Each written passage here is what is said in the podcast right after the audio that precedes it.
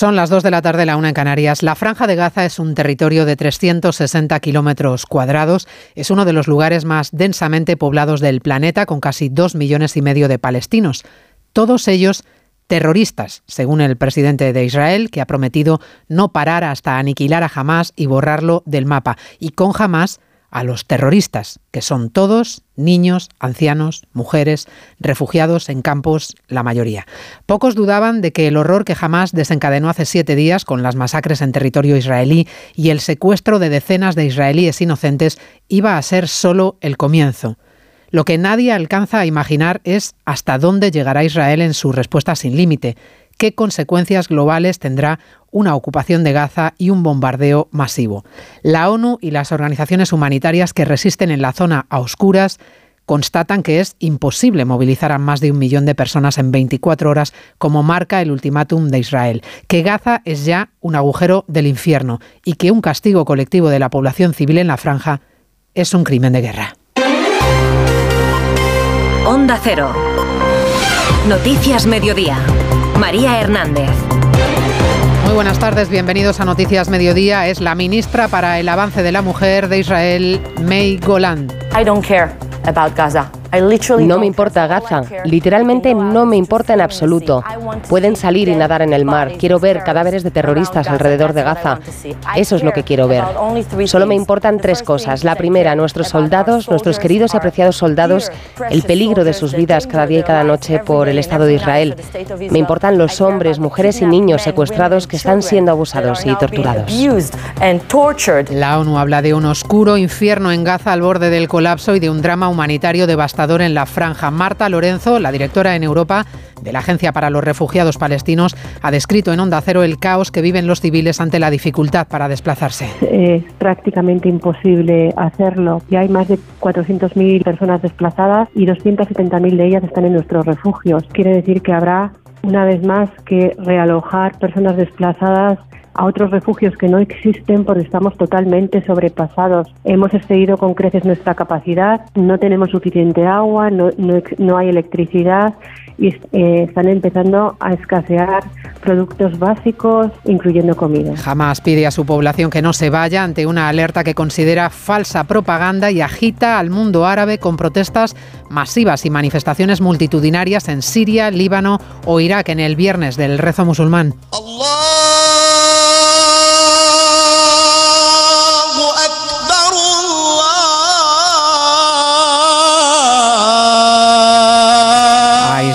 Llegado ya Ursula von der Leyen y la presidenta del Parlamento Europeo, Roberta Metsola, y en Jordania el presidente de la autoridad palestina, Mahmoud Abbas, le ha dicho a Blinken, el secretario de Estado norteamericano, que un desplazamiento forzoso de palestinos será considerado una nueva Nakba, el día de la catástrofe para los palestinos que recuerdan cuando fueron desplazados de sus tierras. Hoy es noticia además en nuestro país la foto, la foto de Sánchez sin complejos ya con Bildu y con Junts, los dos partidos que le hacen falta para quedarse en la Moncloa. El de Puigdemont, que exige la amnistía como punto de partida para su apoyo, el de Otegui, que sigue sin condenar el terrorismo y que le regaló hace tiempo los votos para la investidura. Hoy no se ha dignado Mercedes Purúa a contarle a la prensa de viva voz qué consiguió de Sánchez. La foto de la vergüenza, dice hoy el PP, el día en el que se ha cumplido el triste vaticinio de la madre de Joseba Pagaza, asesinado por ETA en Andoain. Vemos cómo Pedro Sánchez marca en el calendario otro día negro para la historia de la democracia en España. Porque hoy es uno de esos días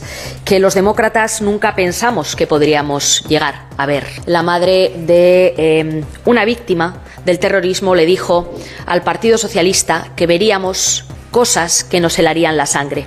Hoy es ese día. El vaticinio que recordaba a Cuca Gamarra y que hoy se ha cumplido, dice. Resumimos el resto de noticias de esta mañana en titulares con Cristina Rovirosa y Paloma de Prada. Un exalumno de un instituto de Arras en el norte de Francia irrumpe en el centro al grito de Alá es grande y degüella a un profesor y hiere a otras dos personas. El agresor de 20 años y de origen checheno ha sido detenido. La Fiscalía Antiterrorista se ha hecho cargo del caso. El juez de la Audiencia Nacional, Manuel García Castellón, sienta en el banquillo al exministro Fernández Díaz y a la excúpula de su departamento por la operación Kitchen, el caso que ha investigado el supuesto espionaje al ex tesorero del PP, Luis Bárcenas. El IPC sube hasta el 3,5% en septiembre septiembre, cuatro décimas más que en agosto, empujado por la electricidad y los carburantes y con el precio de los alimentos subiendo al 10,5%. La inflación encadena así tres meses consecutivos de ascenso. Nuevo repunte de denuncias y víctimas de violencia de género en el segundo trimestre del año. Más de 47.000 mujeres afectadas, casi un 6% más que hace un año, según datos del Consejo General del Poder Judicial. Cesa la llegada de pateras a las costas españolas en las últimas horas, 15 a Baleares, otras tantas a Murcia, que suman más de 500 migrantes. El buque Itamari, entre tanto, tiene ya permiso para desembarcar en el puerto de Nápoles a los 70 rescatados en el Mediterráneo. Muere a los 80 años el crítico de cine Carlos Pumares, periodista que se hizo famoso gracias a su programa de radio que después llevó a la televisión Polvo de Estrellas. Pumares recibió en 2020 la medalla honorífica del Círculo de Escritores Cinematográficos. Y del tiempo llega un frente atlántico que hoy dejará las primeras lluvias en el norte, precipitaciones que el domingo se extenderán al resto del país. Las temperaturas tienden a bajar, aunque en Canarias siguen con máximas de 35 grados. Los veranos duran ya 40 días más que en los años 80, pero todo tiene un final y este comienza a vislumbrarse de la mano de una borrasca que se ha colado por Galicia e irá dejando precipitaciones tormentosas e intensas en Asturias. Chubascos que mañana se extienden al resto de la cornisa cantábrica, Castilla y León y Extremadura. A medida que avance el fin de semana, el cielo se irá cubriendo y puede llover en casi cualquier rincón, menos en Canarias, que vive su particular romance con el estío y el calor. En cambio, en la península se perderán entre 7 y 14 grados entre hoy y el domingo.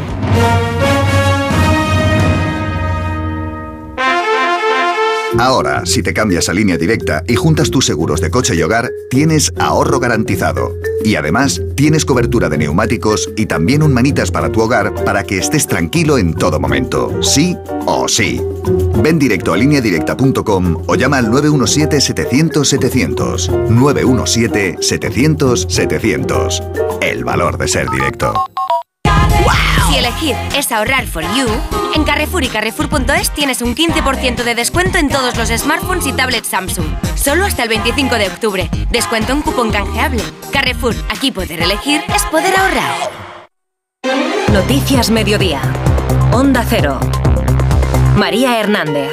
Sigue corriendo el reloj, menos de 24 horas para desalojar el norte de la franja de Gaza, donde se intuye la inminencia de una incursión terrestre del ejército israelí. Hay mucha confusión, hay mucho caos entre los civiles después de esa orden de evacuación que se antoja casi imposible de cumplir. Muchos no tienen instrucciones de a dónde dirigirse ni medios para abandonar sus casas. Evacuar los hospitales del norte de Gaza es inviable. La Agencia de Naciones Unidas para la Población Refugiada de Palestina ha reubicado su centro de operaciones en el sur, a donde está trasladando a todo su personal. La devastación y el desastre humanitario podrían ser de dimensiones insoportables. Asunción Salvador. Ya hay 423.000 desplazados internos. Muchos de ellos han buscado refugio en, en, edificios de Naciones Unidas, de los que también han sido atacados algunos en las últimas horas. Las propias agencias de la ONU advierten de que están sobrepasadas y en la calle moverse es muy complicado porque muchas calles ya ni existen, como ha relatado a Onda Cero la directora en Europa de la Agencia Española para los Refugiados Palestinos. Es muy difícil la movilidad, no solo solamente por el tema de los bombardeos, sino también porque hay muchas calles que han quedado destruidas, no hay combustible. Entonces, aunque son distancias cortas, si uno se tiene que mover con una familia de niños, de personas mayores, eso es muy, muy difícil. A eso se suma la alerta de UNICEF. Cientos de niños han sido asesinados o están heridos y los hospitales no dan abasto a atenderlos, mientras jamás insta a la población a que se olvide de todas esas víctimas y permanezca en Gaza. El ministro español de Exteriores, José Manuel Álvarez, acaba de informar fuentes diplomáticas, está en contacto con otros colegas europeos y con organizaciones internacionales para coordinar una eventual evacuación de los españoles que aún se encuentren en la franja. La derivada más temida de todo esto es que el conflicto se extienda por la región. Hay mucha tensión este viernes del rezo en el mundo musulmán, en los países árabes, donde jamás ha convocado manifestaciones de apoyo a Palestina. Hay decenas de protestas en Jordania, en Irak, en Siria o en Líbano en respuesta al llamamiento de Hamas. Diana Rodríguez. Sí, protestas en apoyo al pueblo palestino y para condenar los bombardeos de Israel contra la franja. El llamamiento de Hamas para que los pueblos árabes se movilicen este viernes, jornada que la organización terrorista ha denominado como el Día de la Yihad, ha inundado esta mañana las calles de Siria, Irak, Bahrein, Líbano, Irán y también otros países musulmanes. En Jordania, el rey ha ordenado al ejército reprimir las protestas que se están produciendo en la frontera y una de las más multitudinarias es la de Bagdad, con miles de manifestantes en la Plaza Tajir quemando banderas israelíes.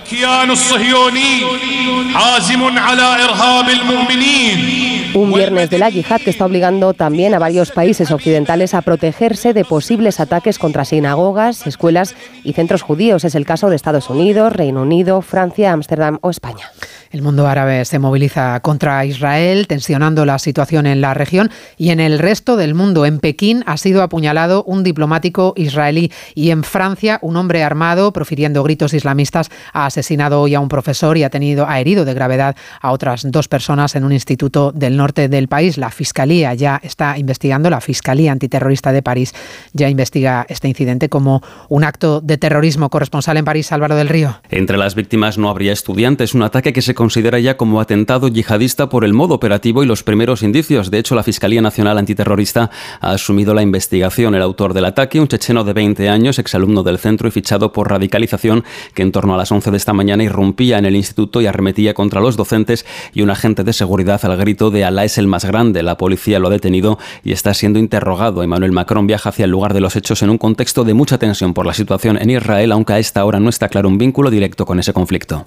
La diplomacia internacional trata de rebajar en estas horas este peligroso clima de enfrentamiento global 24 horas después de manifestar su respaldo absoluto a Israel. El secretario de Estado norteamericano Anthony Blinken se ha reunido hoy en Jordania con el responsable de la Autoridad Nacional Palestina, Mahmoud Abbas, que ha advertido contra el desplazamiento forzoso de los ciudadanos de Gaza. También ha habido encuentro con el rey Abdalá de Jordania, que avisa contra la adopción de una política de castigo colectivo contra los gazatíes. También la presidenta de la Comisión Europea, Ursula von der Leyen, y del Parlamento Europeo, Roberta Metsola, tratan de mediar en este conflicto. Se han desplazado hoy hasta Israel y han llegado. Corresponsal comunitario Jacobo de Regoyos. Con esta visita, las presidentas del Parlamento Europeo y de la Comisión están escenificando el apoyo unánime de los 27 a Israel y la condena al salvaje ataque de Hamas, pero también de alguna forma al mismo tiempo se está poniendo en evidencia algunas diferencias sobre el alcance de la respuesta israelí. Von der Leyen no ha puesto límite hasta ahora al derecho de defensa israelí,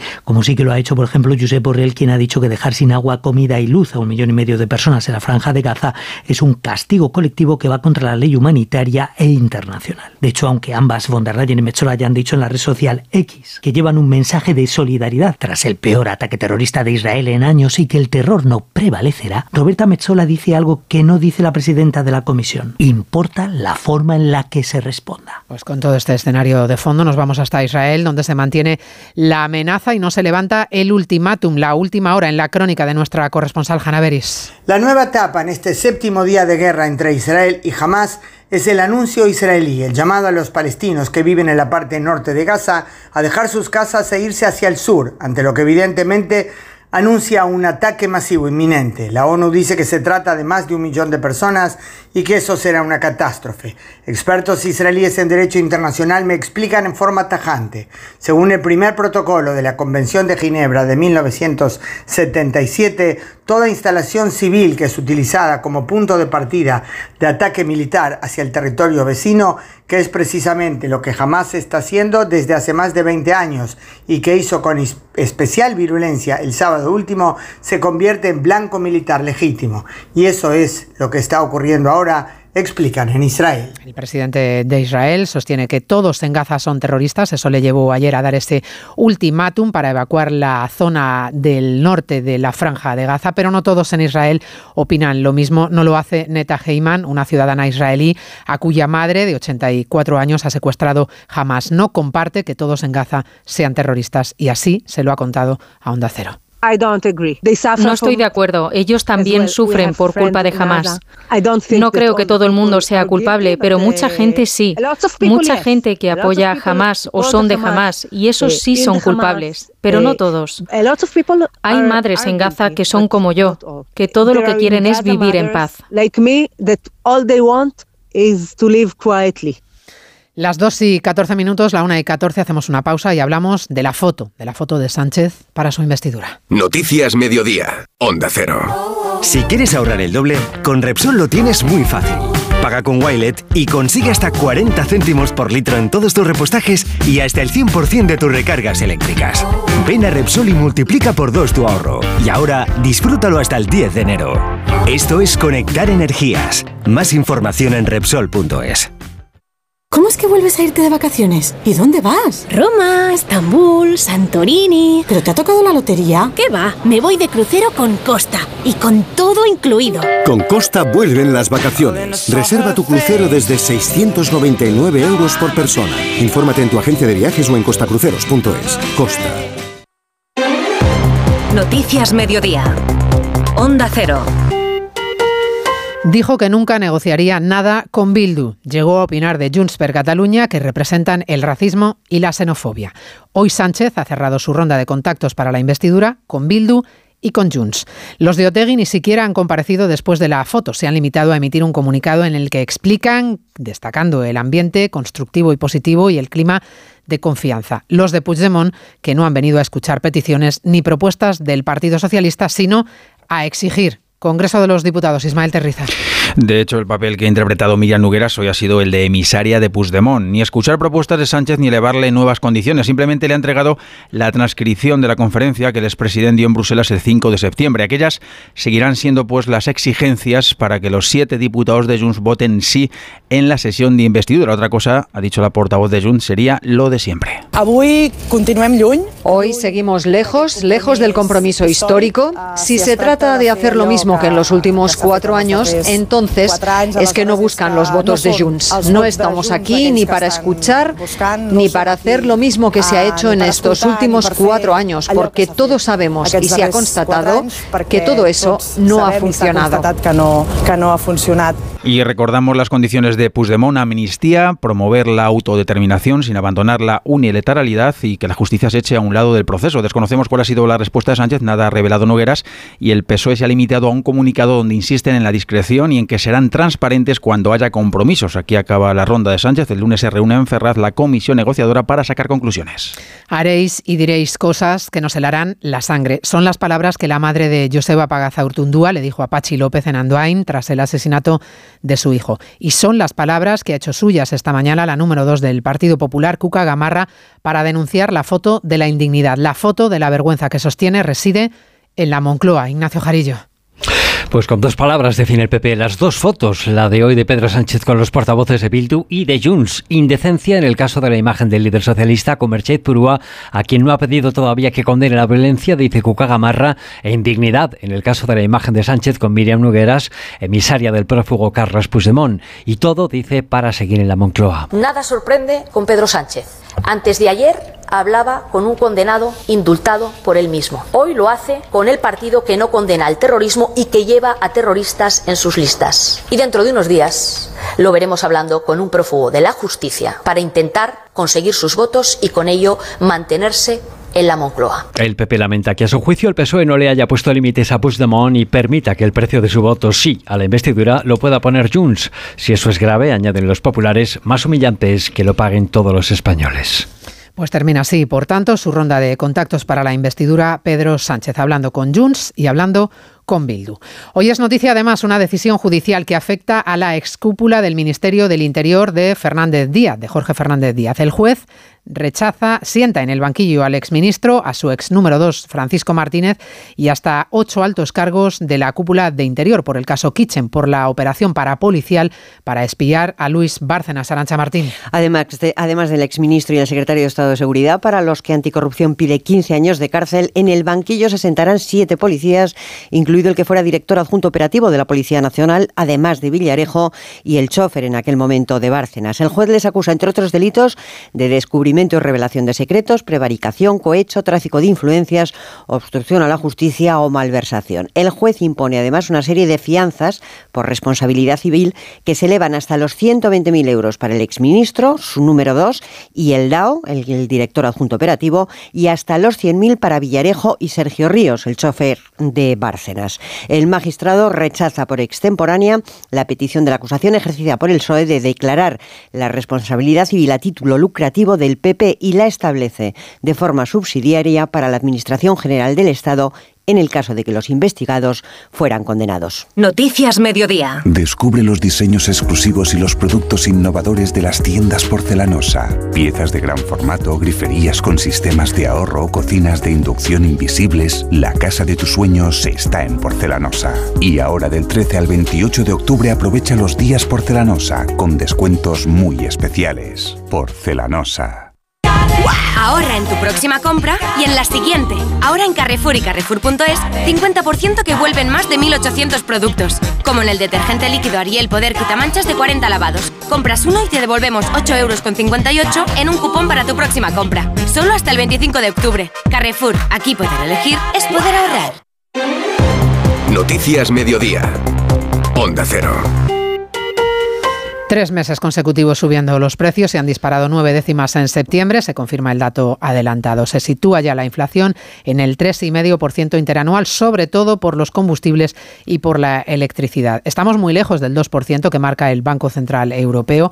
La espiral que dispara los precios de la compra se ralentiza, es verdad, la inflación subyacente, pero está lejos aún también de invertir la tendencia. Margarita Zavala. Sí, lejos, lejísimos, porque el IPC subió en septiembre por dos cuestiones básicas, la energía y los alimentos. Y hoy el petróleo se ha disparado 5 dólares el barril tras el ultimátum de Israel y los alimentos ya no suben más, pero tampoco bajan de la cota del 10,5%. En el caso del aceite, que es sin duda el dato más llamativo del último IPC, se ha encarecido un 67% en el último año. Comisiones Obreras pide que se intervengan los precios de los alimentos. La evolución del precio de los alimentos, aunque modera su incremento este mes, continúa siendo muy preocupante y es necesario y es imprescindible que los poderes públicos intervengan. El Ejecutivo se limita a mantener de momento la rebaja del IVA hasta finales de año, mientras el PP recuerda que desde que gobierna Sánchez los precios han subido un 16%. Hay más denuncias de mujeres víctimas de maltrato, un 6% más, y hay más mujeres maltratadas entre abril y junio, más de 47.000. La estadística del Poder Judicial que pide a la sociedad que no dé la espalda a esta lacra y que denuncie cuando tenga constancia de una agresión machista. Belén Gómez del Pino. Porque es un deber ciudadano y porque esta estadística judicial revela que no llega al 2% del porcentaje de denuncias presentadas por el entorno de las víctimas. Echa en falta más implicación Ángeles Carmona, presidenta del Observatorio contra la Violencia de Género. Hemos echado en falta en estas estadísticas una mayor implicación por parte de las personas que están cerca de las víctimas de violencia de género. No debemos olvidar que cada uno de nosotros, con una simple llamada, apoyando a esas mujeres, podemos salvar una vida. En el segundo trimestre del año se presentaron 48.000 denuncias, 530 al día, 22 cada hora. Una de cada diez víctimas termina renunciando a declarar contra su agresor y se dictaron entre abril y junio 16.000 órdenes de protección. Los juzgados de menores enjuiciaron a 87 menores por delitos de violencia contra la mujer. Noticias Mediodía. El seguro de hogar de línea directa ahora también se ocupa de todo lo importante en caso de que ocupen tu vivienda, para que siempre estés tranquilo cuando no estás en casa. Asistencia jurídica, gastos legales, rehabilitación de tu vivienda. Cámbiate y te bajamos el precio, sí o sí. Despreocúpate. Llama o ven directo a lineadirecta.com. El valor de ser directo. La uva embolsada del Vinalopó tiene un sabor increíble y una piel muy fina. Y eso, que es muy importante, te lo decimos nosotros. Pero también te lo dice una señora muy, muy fina. Me encanta la uva embolsada del Vinalopó. O sea, de verdad, love it. Uva embolsada del Vinalopó. Todo el sabor con la piel más fina. Acción cofinanciada por la Consellería de Agricultura, Ganadería y Pesca. Y el deporte, la selección española supera a Escocia y da un paso de gigante hacia la Eurocopa de 2024. Oscar Conde, buenas tardes. Buenas tardes, María. Partido trabajado el de anoche en la Cartuja ante los escoceses que volvieron a demostrar ser un rival complicado de batir. Tanto es así que parecía que España era incapaz de encontrar la manera de romper el muro. Lo hizo ya en la segunda parte con la entrada de tres debutantes como Fran García, Brian Zaragoza y Ollán Sanzet y todo un veterano como Jesús Navas, que fue el encargado de asistir a Morata para que el del Atlético anotase el 1-0. Después aprovechó José un fallo de los escoceses para meter un balón al área que entre en defensa y Sanzet convirtieron en el 2-0 definitivo. Viaja esta tarde la selección hasta Noruega, donde una victoria el domingo nos daría ya el billete para la Euro. Lo hace con la cara nueva del jugador del Villarreal, Pedraza, que se ha unido a una expedición de la que se caen los lesionados Valde y Nico Williams. Destaca Álvaro Morata el buen momento de forma de España. Eh, estamos bien, estamos bien, sobre todo hay un grupo fantástico, trabajamos, hacemos esfuerzos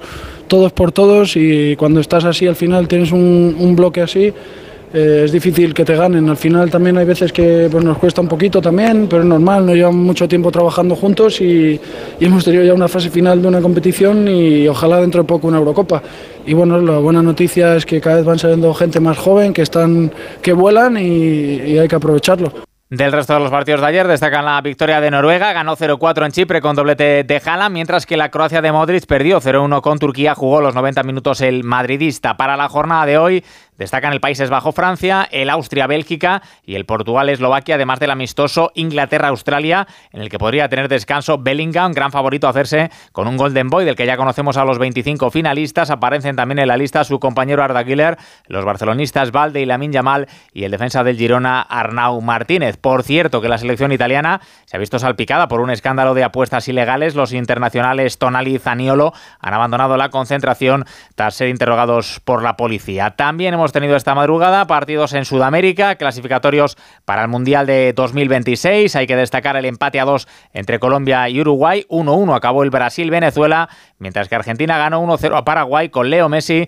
saliendo desde el banquillo. No, vengo de estar parado un tiempo. Como dije recién, había tenido poco eh, entrenamiento pocos minutos de, de, partido. Y nada, seguiré entrenando estos días para seguir sumando de lo físico. Hoy me sentí muy bien, me encontré bien y bueno, ojalá siga todo como, como ahora para poder volver a, sumar minutos contra Perú. No sé si de titular, de suplente, pero, pero lo importante es que, que me sentí bien y con confianza, ¿no? Porque al principio todavía estaba medio asustado, ¿no? No estaba suelto del todo y hoy, hoy lo pude lograr. Juego de la selección española sub-21, un amistoso ante Uzbekistán. Además, Jorge Vildas, el nuevo seleccionador femenino de Marruecos, tras la salida del equipo español por el caso Rubiales, en el que, por cierto, el juez ha decidido citar hoy como testigos a la jugadora de la selección, Laia Codina, y al presidente del Comité de Fútbol Femenino, Rafa Del Amo. Arranco y la jornada en segunda con el Oviedo Albacete en baloncesto Euroliga. Victorias ayer del Real Madrid ante el y de Basconia ante el Alba Berlín. Hoy el Barça visita a Olympiacos. El Valencia recibe a Fenerbahce y en motociclismo, en los libres del Gran Premio de Indonesia, el mejor tiempo ha sido para el Aix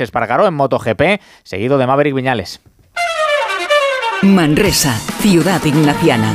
En 1522, Ignacio de Loyola bajó de Montserrat a Manresa para vivir allí durante 11 meses, un viaje que le cambió la vida. Descubre la ciudad de Manresa, el corazón de Cataluña, con gente viajera. Conoceremos el camino ignaciano, el paso del camino de Santiago, el itinerario de la Abad Oliva, la Anilla Verde, su gastronomía de proximidad, el imponente gótico manresano de la Basílica Santa María de la Seu y los vestigios de la ciudad medieval, con el patrocinio de la Generalitat de Cataluña. El sábado 14 de octubre a partir de las 12 del mediodía, gente viajera desde Manresa, con Carlas Lamelo. Mereces esta radio. Onda Cero, tu radio. Noticias Mediodía. Onda Cero.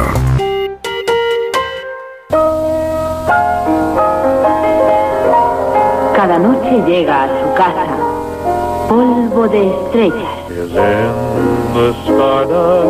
Y todas las noches está con ustedes Carlos Pumares.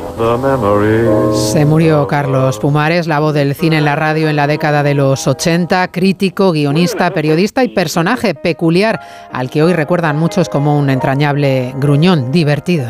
Ustedes tienen la palabra para explicarnos de la forma más divertida posible y razonando los peores momentos que han visto ustedes en cine, los peores actores, las peores películas, las peores actrices, las peores cosas, el peor cine en el que hayan estado, todo lo relacionado con el cine, lo peor, porque somos masoquistas. Y se lo explico por qué. Porque ustedes, yo no, yo suelo armar follones, ustedes no. Aguantan en un cine lo que no aguantan en el bar de la esquina. Qué mejor manera para terminar este viernes que hablar de cine, la cartelera con Francisco Paniagua. Sound of Freedom, la vida de un agente de seguridad nacional de Estados Unidos que cambia drásticamente. ¿Cuántos pedófilos has atrapado? 288. La película nos habla del tráfico de seres humanos en Latinoamérica cuando este exagente se dedica a rescatar cuantos más niños puede de las mafias. Desde España llega Me he hecho viral. Cuatro millones de visionados en un día, ¿eh? ¡Se han cargado Con Blanca Suárez y Miguel Reyán y Nicolás Furtado, una chica se hace viral como la loca del avión al descubrir en el móvil de su marido que le es infiel. La que lía está a punto de provocar un aterrizaje de emergencia. Para los más pequeños llega la patrulla canina. ¡El meteorito viene hacia nosotros! Los cachorros van a adquirir superpoderes gracias al impacto de un meteorito en Ciudad Aventura y desde Chile llega Los Colonos. Un hombre menos no es problema. problema son los indios. Un western en la Patagonia chilena del 19 que denuncia la cacería que se hizo de los nativos de Tierra de Fuego. Viernes de estreno les dejo con Estela Monteverde, Sonidos de Libertad.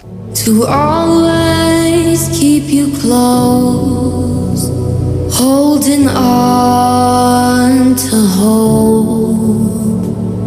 I'm heading towards you close. Pues así terminamos este rato de radio de viernes. En la realización técnica ha estado Daniel Solís, en la producción Cristina Rovirosa. Volvemos a las 3, ya saben, con el resumen informativo del día. Hasta luego. Noticias Mediodía. Onda Cero. María Hernández.